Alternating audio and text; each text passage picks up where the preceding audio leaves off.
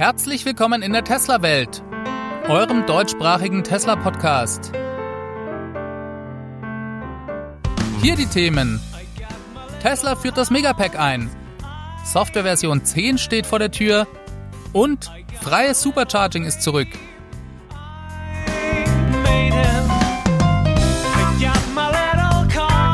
Mein Name ist David und dies ist die 76. Folge.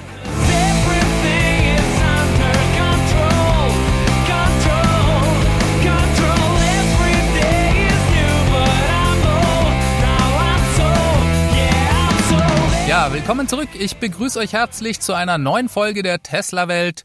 Auch dieses Mal wieder aus dem Auto in Südfrankreich. Wir schauen uns wie immer die Themen der Woche an.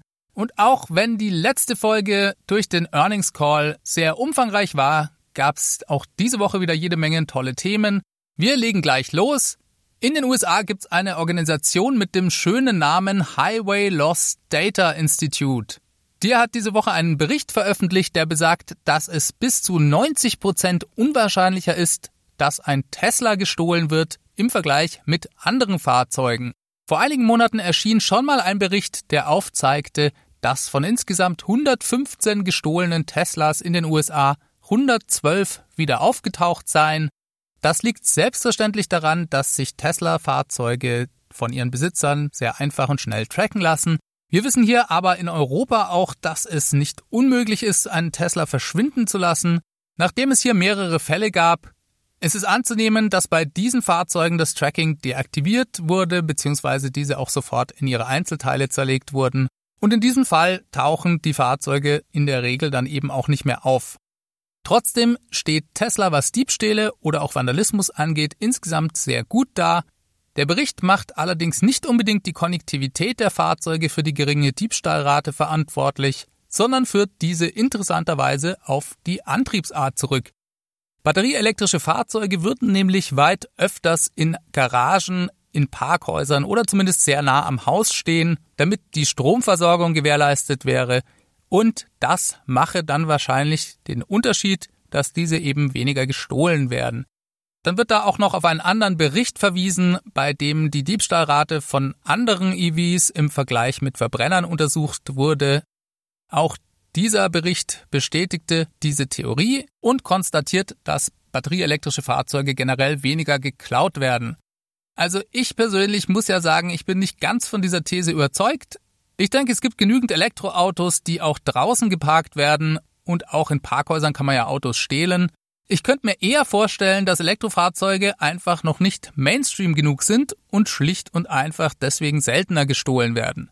Es bleibt spannend, das weiter zu beobachten. Je mehr Elektrofahrzeuge auf der Straße sind, desto aussagekräftiger wird auch so ein Bericht. Im aktuellen Fall tauchte das Model 3 darin zum Beispiel noch gar nicht auf, da die Zahlen vor allem von 2016 bis 2018 waren. Dementsprechend wurden hier also nur Model S und X genannt, bei denen ein Diebstahl sehr unwahrscheinlich ist. Wie wir alle wissen, gibt es ja keine hundertprozentige Sicherheit. Es wird immer Mittel und Wege geben, Fahrzeuge zu stehlen, aber ich denke schon, dass Tesla hier besser dasteht als andere Automobilhersteller. Auch in diesem Fall hilft die Konnektivität der Fahrzeuge weiter, denn Tesla kann dadurch auf neue Bedrohungen per Software-Update reagieren. Das ist in der Vergangenheit auch schon passiert. Nachdem es Dieben gelungen war, mit einer sogenannten Relay-Attacke das Signal der Keyfobs zu kopieren und zu imitieren, hat Tesla einige zusätzliche Sicherheitsfeatures nachträglich in die Software eingebaut. Bei dieser Relay-Attacke wurde ausgenutzt, dass Keyfobs bei Tesla-Fahrzeugen ein Signal senden, um den schlüssellosen Zugang zum Fahrzeug zu erlauben. Und genau dieses Signal konnte abgefangen und imitiert werden. Das betraf vor allem Model S-Fahrzeuge, die vor dem Juni 2018 gebaut wurden. Tesla hat mehrere Dinge unternommen, um das Problem zu lösen. Einerseits wurde die Verschlüsselung des Keyfobs nochmals verbessert. Betroffene Fahrzeugbesitzer konnten ihre Keyfobs im Service Center tauschen bzw. updaten lassen. Aber auch softwareseitig wurden neue Features eingeführt.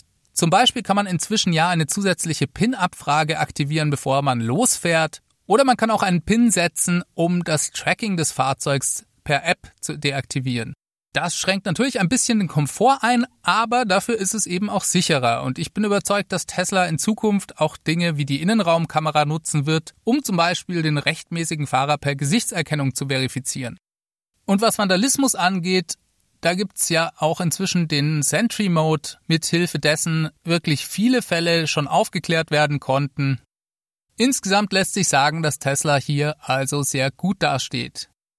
Diese Woche gab es mal wieder jede Menge Informationen von Elon Musk auf Twitter. Und zwar steht Tesla wohl ganz kurz davor, die Version 10 seiner Software für die Fahrzeuge zu veröffentlichen. Das ist ein größeres Software-Release, das eine ganze Menge von neuen Dingen umfasst. Die Version 9 der Tesla Software ist ja erst ungefähr ein gutes Jahr alt. Mit ihr wurden Features wie das Navigate on Autopilot eingeführt. So ein großes Software-Release bedeutet also in der Regel immer einen größeren Schritt nach vorne Interessant ist auch, dass Tesla diesen Schritt auf die Version 10 nur gut ein Jahr nach Einführung der Version 9 tut, denn von 8 auf 9 vergingen mehrere Jahre. Tesla legt hier also einen deutlichen Zahn zu. Ich muss sagen, ich finde sowieso ziemlich beeindruckend, wie viel sich bei Tesla softwareseitig im letzten Jahr getan hat. Da ist richtig viel passiert. Und wenn alles gut läuft, soll dieses Update sogar noch im August kommen. Wie gesagt, das ist Elon Time und Elon gab auf Twitter selbst zu, dass September eventuell realistischer sei.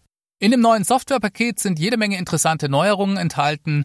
Das schon sehr lange heiß erwartete und immer wieder verschobene Smart Summon Feature ist Teil des Pakets. Darauf bin ich persönlich schon sehr gespannt. Wobei man auch hier davon ausgehen kann, dass Tesla eine Art erste Version davon veröffentlicht, die dann über die Zeit noch deutlich besser werden wird.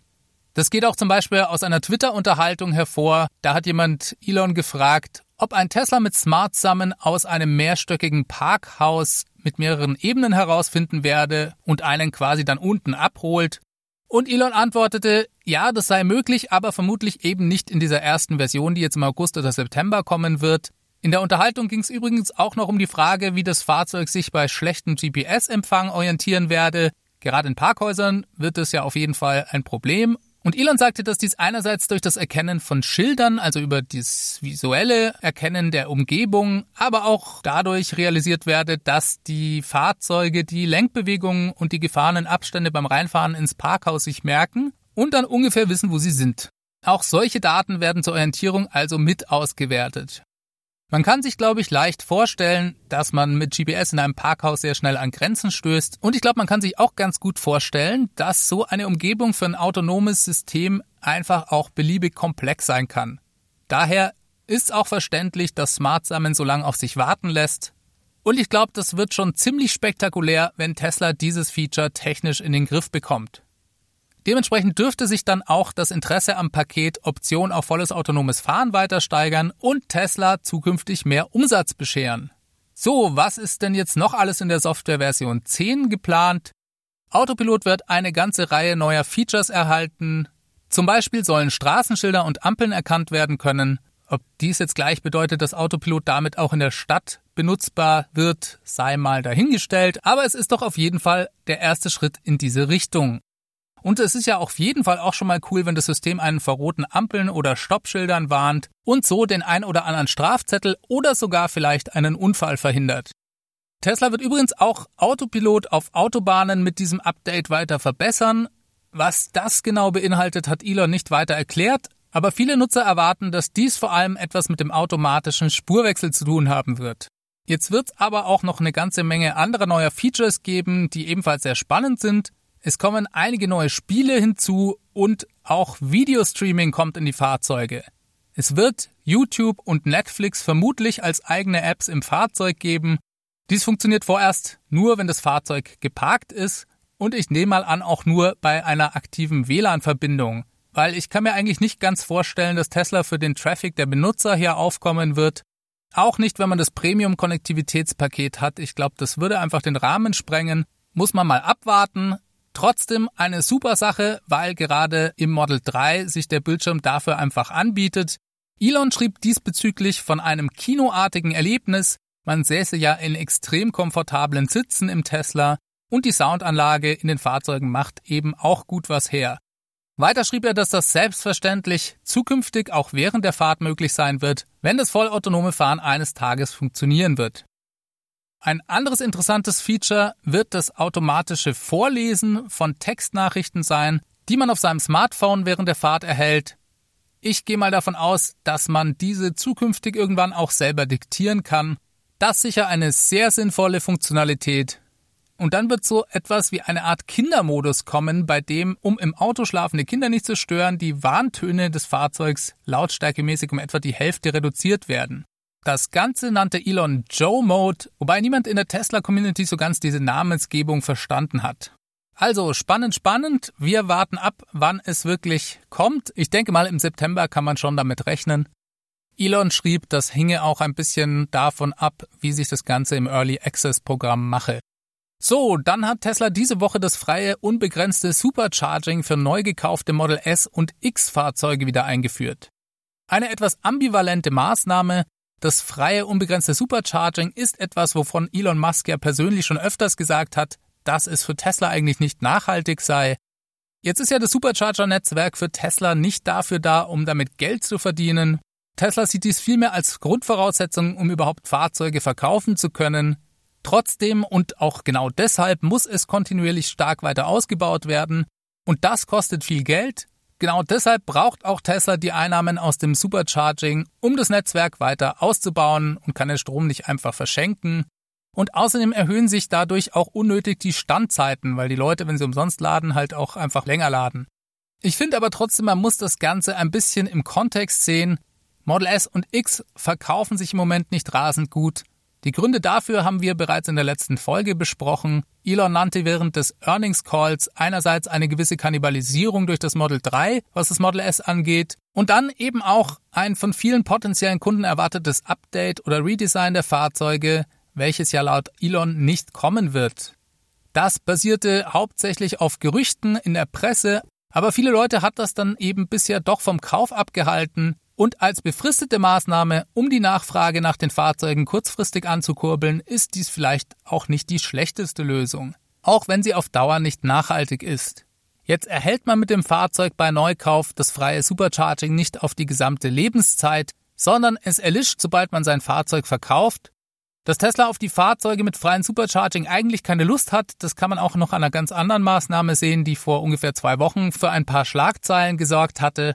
Und zwar hatte Tesla bei in Zahlung genommenen Model S und X, die ursprünglich freies unbegrenztes Supercharging hatten, diese im Anschluss in ihr Inventar aufgenommen und diese ohne freies Supercharging zum Wiederverkauf angeboten. Das betraf ausschließlich Fahrzeuge, die Tesla selber zurückgekauft hatte. Ich denke, Privatverkäufer müssen sich daher erstmal noch keine Sorgen machen. Aber es zeigt doch ganz eindeutig, wo Tesla dahin will und daher glaube ich auch nicht, dass diese erneute Wiedereinführung der Option von langer Dauer sein wird. So, kommen wir noch zu was anderem. Eine ganz interessante Geschichte fand ich diese Woche das Beheben eines Bugs oder naja, sagen wir mal einer Einschränkung der Funktionalität des sogenannten Dog Modes. Falls ihr das nicht kennt, der Dog Mode erlaubt einem bei Verlassen des Fahrzeugs die Klimaanlage auf eine bestimmte Temperatur einzustellen, sodass man seinen Hund ohne Probleme im Fahrzeug lassen kann Zusätzlich zur angenehmen Temperatur wird diese mit einer Nachricht auf dem Display groß angezeigt, um Passanten, die eventuell sich Sorgen um die Gesundheit des Tieres machen, zu beruhigen. Und jemand schrieb Elon auf Twitter diese Woche, dass es hier ein Problem geben könnte, und zwar für den Fall, dass die Stärke der Lüftung nicht automatisch geregelt werde, sondern man diese manuell aus Versehen zu niedrig eingestellt hat. Wenn man diese nämlich manuell einstellt, dann passt die Klimaanlage das Level der Lüftung nicht automatisch an, um möglichst schnell die eingestellte Temperatur zu erreichen, sondern sie läuft dann stur durch, sodass bei viel Sonne eventuell es auch dann wirklich zu heiß im Auto werden könnte. Elon schrieb zurück, er kümmere sich darum und zwei Tage später pushte Tesla ein neues Software-Update an die gesamte Flotte, das diese Einschränkungen behoben hat. Das ist wieder mal ein super beeindruckendes Beispiel dafür, wie reaktiv Tesla sein kann aber auch welche Möglichkeiten ihnen durch die Konnektivität der Fahrzeuge eröffnet werden.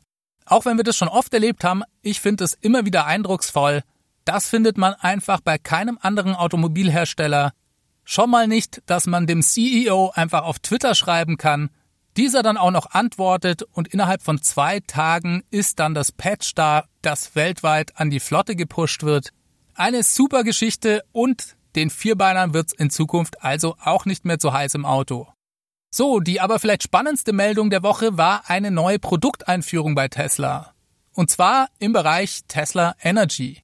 Wie ihr euch vielleicht erinnert, habe ich in der letzten Folge darüber gesprochen, dass dieser Bereich bei Tesla extrem wächst. Installationen von Powerwall und Powerpack wuchsen im zweiten Quartal 2019 um 81 Prozent auf einen neuen Rekordwert von 415 installierten Megawattstunden. Und Tesla geht auch davon aus, dass die Energiesparte in Zukunft den Automobilbereich irgendwann langfristig überflügeln wird.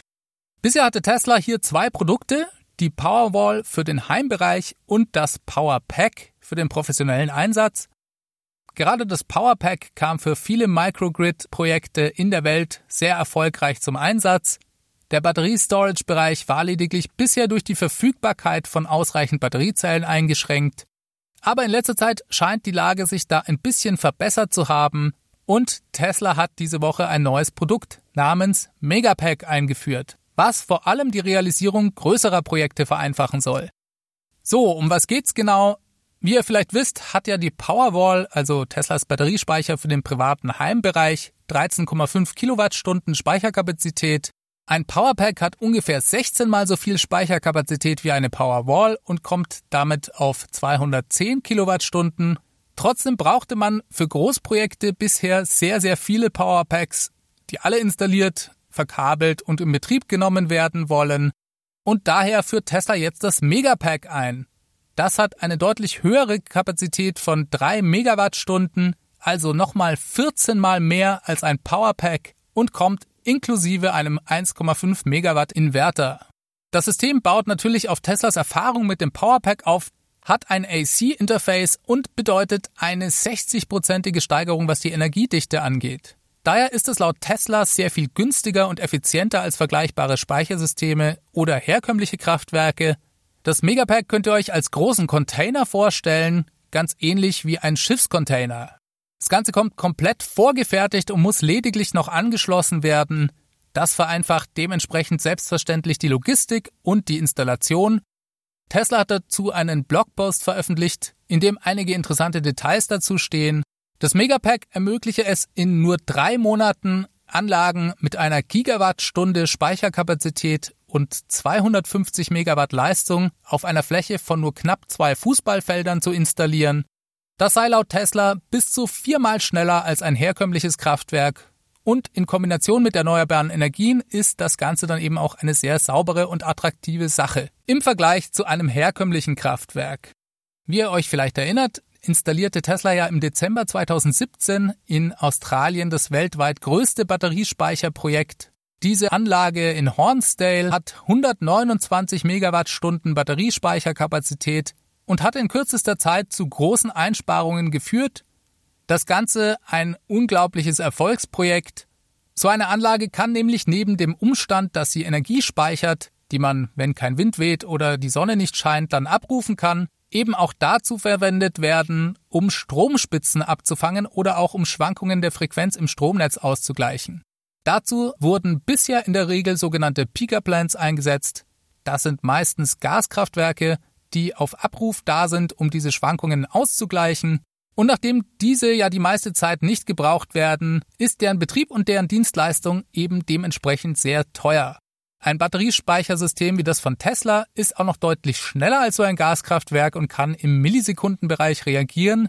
Das macht es gerade für so Frequenzausgleichsszenarien sehr interessant. Und es gibt noch ein anderes Anwendungsbeispiel. Man kann nämlich sogar, wenn zu viel Strom im Netz ist, theoretisch diesen dann abnehmen und sich dafür bezahlen lassen. Tesla bietet mit dem Megapack auch entsprechende Software mit an, zum Beispiel eine Software, die sich genau um den automatischen Verkauf der Energie an den Energiemärkten kümmert. Es handelt sich um eine Machine Learning Plattform namens AutoBidder, die automatisch dazulernt und die Energie dann verkauft, wenn es am interessantesten ist. Über diese Plattform hätten Tesla-Kunden bereits über 100 Gigawattstunden Energie an den globalen Märkten gehandelt, schreibt Tesla dazu. Selbstverständlich gibt's aber auch für alle Tesla Energy Produkte die Möglichkeit von Software-Updates und das ist wie immer besonders wichtig. Die Produkte werden genau wie die Autos über die Zeit dadurch immer besser. Die Anlage in Hornsdale war ja eigentlich ein Marketing-Coup von Elon. Das Ganze fing mit einem Tweet an, da hat Elon gewettet, dass er diese Anlage in nur 100 Tagen bauen könne und dass er diese bei Nicht-Einhalten dieser Deadline komplett umsonst hinstellen werde. Heute kann man diese Anlage sicherlich als riesigen Proof of Concept sehen. Tesla hat in der Folge mehrere neue Aufträge erhalten, darunter zum Beispiel auch ein fast zehnmal so großes Projekt in Kalifornien für den größten lokalen Stromanbieter dort. Diese Anlage wird 1,2 Gigawattstunden haben und genau dafür hat Tesla dieses Megapack eingeführt. Aber ich denke, es gibt auch noch jede Menge andere Anwendungsszenarien dafür, denn je nachdem, wie viel Batteriezellen Tesla herstellen kann und je nachdem, wie erfolgreich dieses Produkt ist, kann es ja zum Beispiel auch durchaus Sinn machen, das an Supercharger einzusetzen. Auch darüber hatten wir in der letzten Folge geredet. Diese Stromspitzen, die manchmal, wenn viele Autos laden, gleichzeitig nötig sind, die sind besonders teuer und diese könnte man durch so ein Megapack auch gut abfangen. Dadurch könnte eine eigene Batteriezellproduktion eben nicht nur für die Fahrzeuge extrem wichtig werden, sondern auch für die gesamte Ladeinfrastruktur. Und ich glaube, das ist auch etwas, was man selbst als Tesla-Fan öfters vergisst, dass Tesla eben nicht nur Autos baut, sondern diese komplette Energiekette anbietet und dass Tesla eigentlich eben kein klassischer Automobilhersteller ist, sondern ein Softwareunternehmen, das in Zukunft massiv Batteriezellen herstellen wird und auch einen Schwerpunkt auf dem autonomen Fahren hat. Damit sind wir auch schon wieder bei der vertikalen Integration angekommen, von der bei Tesla immer so oft die Rede ist, was eben bedeutet, dass sie ganz viele Dinge selber machen und selber herstellen. Also da bin ich mal sehr gespannt, ob wir Megapacks auch an Superchargern sehen werden für meine Begriffe könnte das sehr viel Sinn machen, außer natürlich, wenn die Strombetreiber dieser Welt ihnen die Megapacks wie warme Semmeln aus den Händen reißen, dann könnte es sein, dass dies vielleicht sinnvoller ist, die an die weiter zu verkaufen. Ein paar Zahlen von Tesla zum Stichwort Megapack habe ich für euch zum Abschluss noch.